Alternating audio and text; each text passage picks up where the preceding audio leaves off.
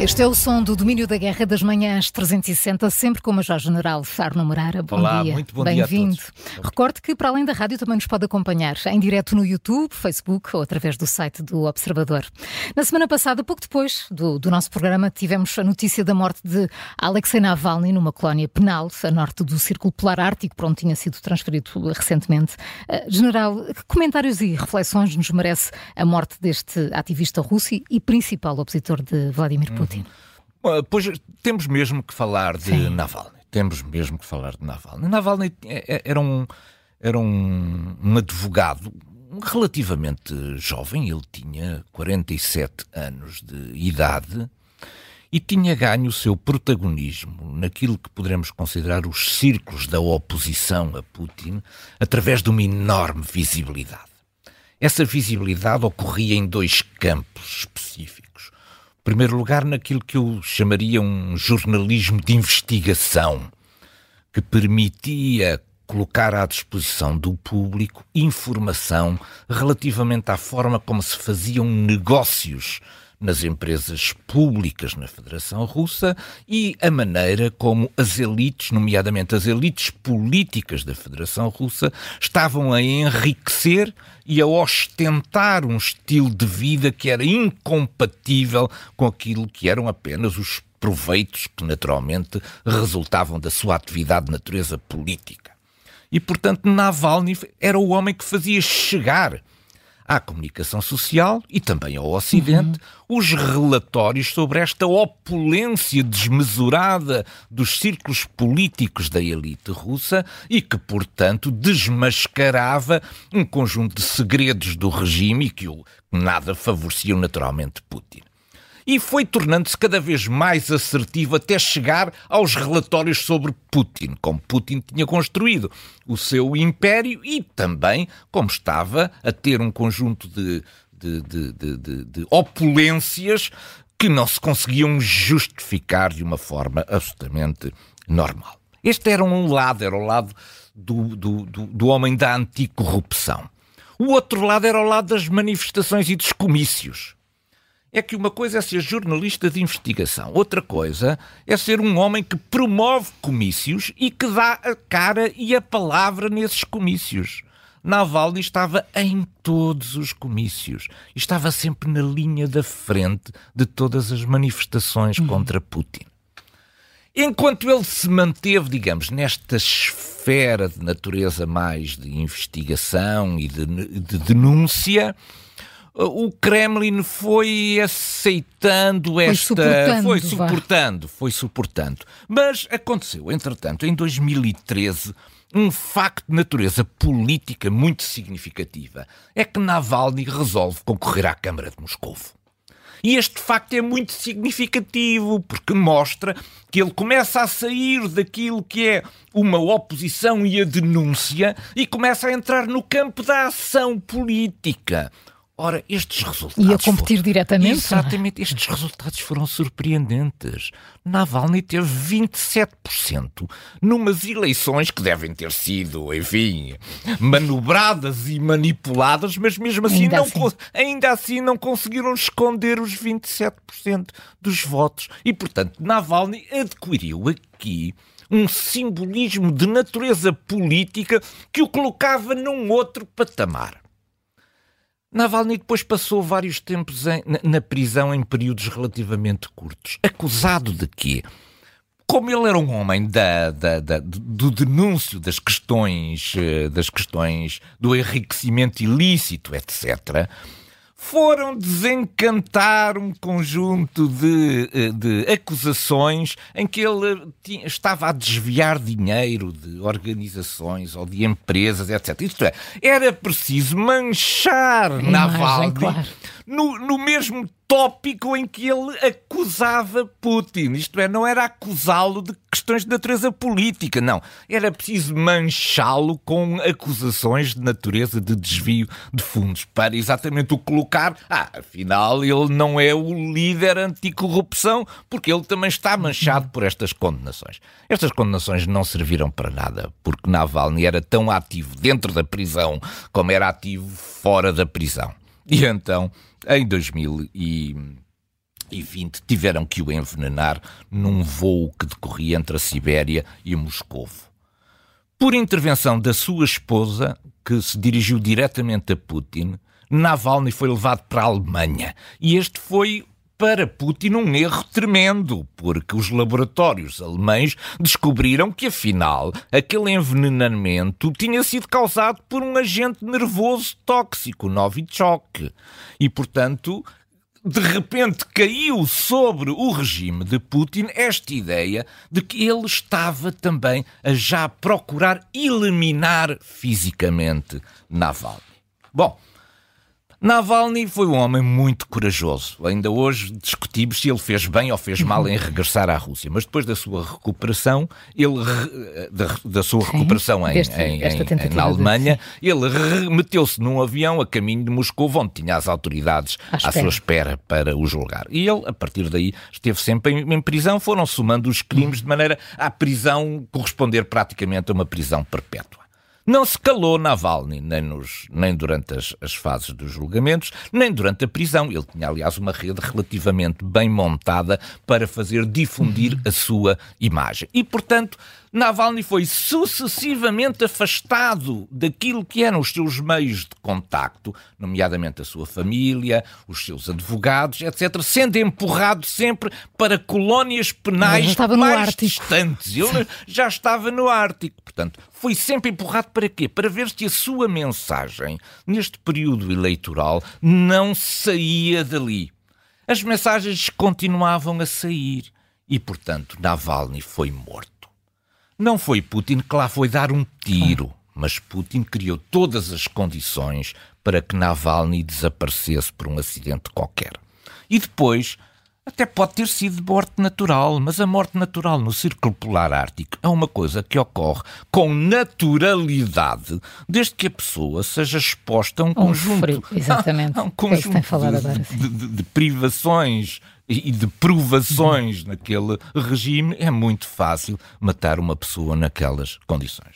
E, portanto, Navalny desapareceu, desapareceu o rosto, porque os rostos são importantes uhum. naquilo que é a concentração do esforço claro, político de oposição e apareceu a sua esposa. Num ato de grande coragem, não nos parece, por aquilo que era o seu percurso anterior, que era um percurso sobretudo de apoio ao, ao E que disse que não tinha ambições políticas, que tinha mas que agora quer política e de repente uhum. ela vai certamente transformar-se no rosto da oposição a Putin certamente que ela agora passou a correr riscos. É também preciso ver que a mãe de Navalny, que tem sido uma voz muito incómoda dentro da Federação Russa, porque tem exigido o corpo do filho, entreguem-me o corpo do meu filho. Já foi negado várias vezes, e agora dizem que é preciso não sei quantos vezes, é dias. É preciso mais não sei quantos dias, etc. Começa a começam a avolumar-se as suspeitas de tentativa de encobrimento desta morte não natural. Mas há mais um dado: é que, como a mãe começou a fazer muito barulho, a Federação Russa colocou na lista dos procurados também o, o seu filho. outro filho. Isto é, não faltam meios realmente daquilo que eu chamaria de malvadez é sobre aquilo que são os potenciais opositores a Vladimir Putin. General, vamos ao terreno. A vamos. pequena cidade de Avdivka, que estava na posse dos ucranianos desde 2014, foi finalmente tomada pelas forças russas durante esta semana. Eh, quanto à moral das tropas, podemos imaginar, mas eh, que outras consequências tem esta perda para, para Kiev? Bom, eh, esta, esta, esta perda é muito simbólica. Há aqui três áreas, talvez, que, fosse, que, que sejam importantes de debater. A, a questão da, do simbolismo, a questão tática em si e também a questão de natureza logística. Vamos começar pela parte simbólica. Avdivka não é uma cidade muito grande. Uhum. É uma cidade tem cerca de 29 quilómetros. É uma cidade sob o comprido, teria talvez, sei, 7 quilómetros por 4 de largura. Portanto, não era uma Sim. grande cidade. Tinha cerca de 30 mil habitantes antes do início da guerra. Mas tem um problema. A Avdivka. A Avdivka fica a 15 quilómetros só de Donetsk e, portanto, fica nas proximidades daquilo que é a maior cidade do Donbass.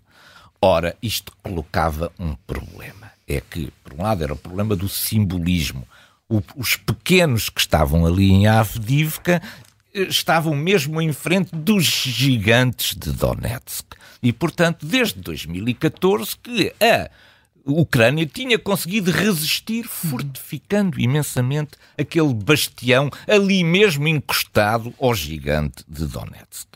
Era simbólica porque foi um ato de resistência uhum. levado até muito longe. E, portanto, basicamente, a, a, a, guerra sobre Donetsk durou estes anos todos, desde 2014, mas, na verdade, a intensificação da guerra ocorreu nos últimos quatro meses. Portanto, ela esta cidade tinha um simbolismo especial, que era o simbolismo da resistência ucraniana perante o avanço da Federação Russa. E a queda de Avdivka tem certamente consequências, por um lado, sobre o moral das tropas ucranianas, porque perder uma cidade que era um bastião desde 2014 tem o seu simbolismo. E tem o simbolismo também de vitória pela Vladimir Putin. Aliás, esta insistência e este esforço com milhares e milhares de mortos uh, por causa destes ataques, falam-se como números mínimos que terão morrido nos últimos quatro meses cerca de 16 mil soldados russos. Mas há quem avance também com números da ordem dos 40 mil. E, portanto, eh, houve certamente para fazer coincidir com a campanha eleitoral um enorme esforço da Federação Russa para dar a Putin uma vitória simbólica nesta, nesta fase da campanha eleitoral.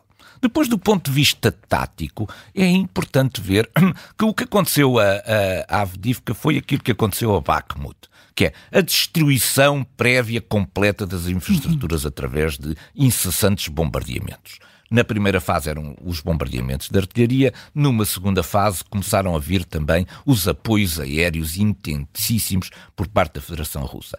As aeronaves russas correram muitos riscos, foram abatidos sete aeronaves no espaço praticamente de uma semana, o que mostra a intensidade com que a Federação Russa arriscou também na tomada de Avdiivka. E depois há a questão logística. Para manter as, as tropas russas fora dos limites da cidade era preciso artilharia.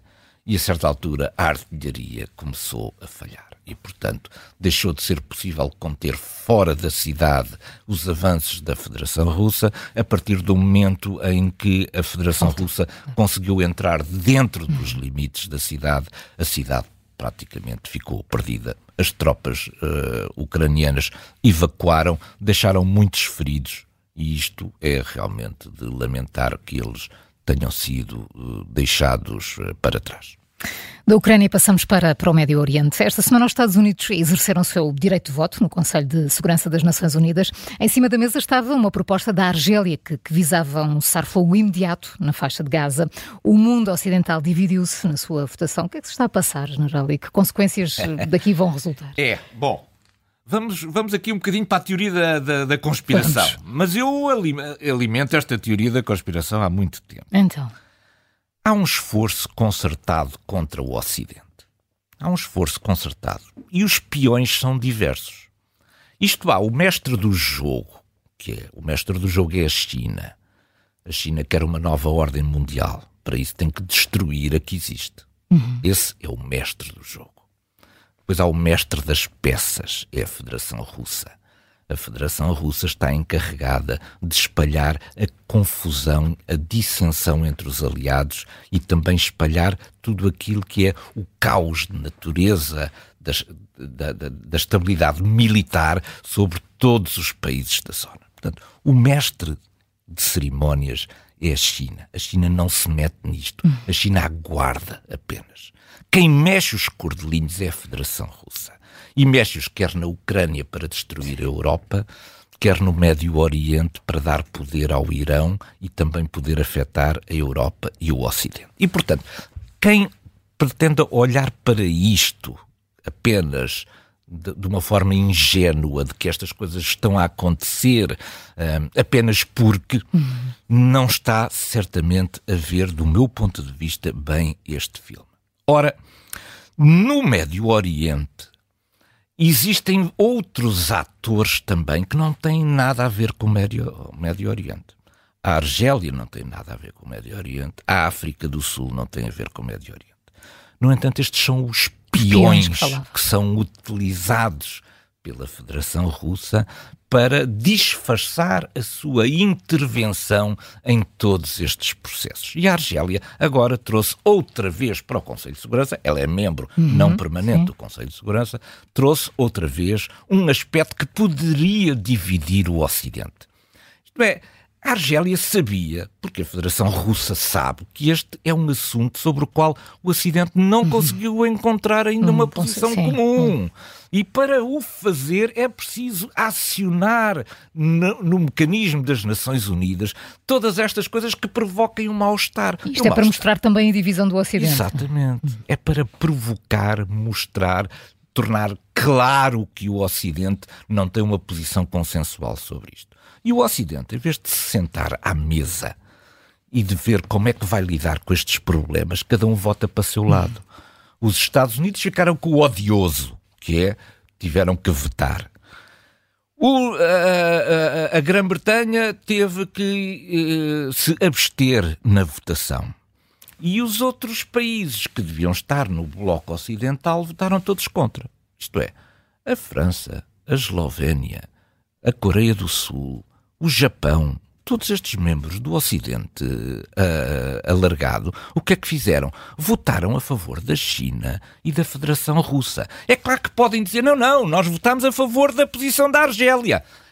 Andamos todos enganados com isto ou então andamos a tomar por tolos nesta questão. A questão da Argélia só foi levantada porque a Federação Russa o quis, não quis ser ela a levantar essa questão. E, portanto, à medida que o Ocidente se vai deixando de cair nestas armadilhas de cada um votar da sua maneira, em vez de se sentarem previamente à mesa e combinar. Muito bem, os Estados Unidos vetam, os outros abstêm-se é uma posição possível. Uhum. Agora, votar a favor daquilo que objetivamente favorece a Federação e a China, eu cada vez percebo menos destes líderes ocidentais.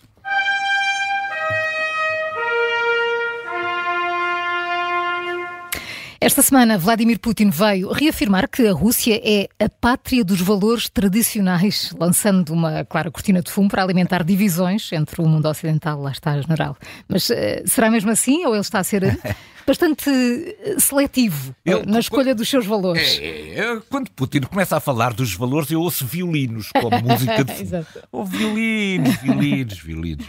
Porque, enfim, o seu discurso é, é percebe-se perfeitamente Pode haver também quem não perceba este discurso, mas percebe-se perfeitamente.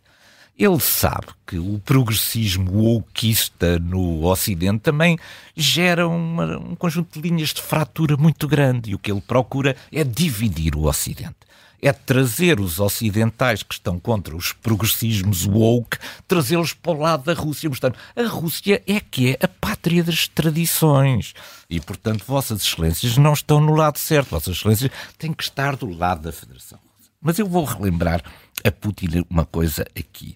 É que a Rússia não é o campeão dos valores tradicionais.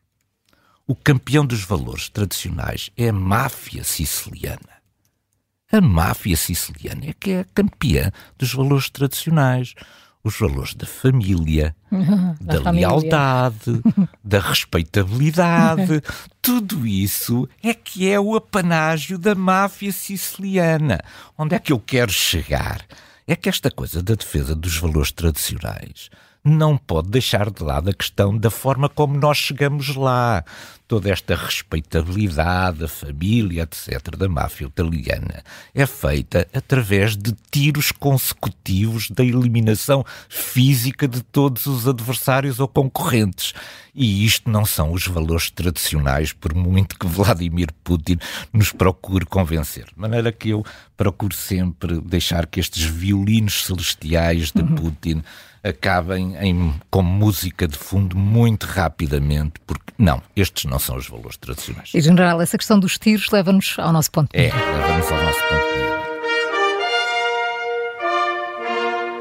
Hoje colocamos o nosso ponto de mira sobre a atuação dos serviços secretos russos em Espanha, que executaram a tiro, lá está, um piloto russo que tinha desertado há alguns meses uh, atrás. Uh, General Arno Moreira, o que o que é que devemos reter sobre este incidente? Maxim Kuzminov. Maxim Kuzminov era piloto de, de helicópteros, helicópteros é? na, na, na, Federação Russa. E em agosto do ano passado pegou num helicóptero Mi-8 repleto de peças sobressalentes para uh, aviões de combate Su-27 e Su-30 e numa manobra uh, que foi coordenada com os serviços secretos ucranianos, levantou voo da Federação Russa e conseguiu aterrar em território da Ucrânia. Foi certamente compensado e entre essas compensações, algumas de natureza monetária, certamente, também lhe foi dado uma nova identidade e um novo passaporte ucraniano. A família aparentemente já teria sido extraída da, da Federação. Russa e uh, Kuzminov foi viver com uma nova identidade para Vila Joiosa, Alicante, em Espanha, onde era um cidadão ucraniano. Tinha um passaporte uhum. ucraniano, tinha uma nova identidade, tinha um novo nome. Ora bem, é preciso ver que ele desertou em agosto e foi agora abatido em fevereiro. Isto é importante, porque isto significa que os serviços secretos da Federação Russa foram capazes, num curto período de tempo, de identificar para onde ele tinha ido, identificar a sua nova eh, residência, a sua nova identidade e montar uma operação para matar Kuzminov. Ou seja, isto para terminar. O que é que é daqui importante? Eles andam por aí. Eles estão armados e eles têm autorização para matar. Estejamos, portanto, atentos. General Arno Moreira, muito obrigada pela sua análise. Muito obrigado, um bom fim de semana a todos. O Domínio da Guerra regressa para a semana. Até lá já sabe, pode ouvir este e todos os episódios em podcast ou através do site do Observador.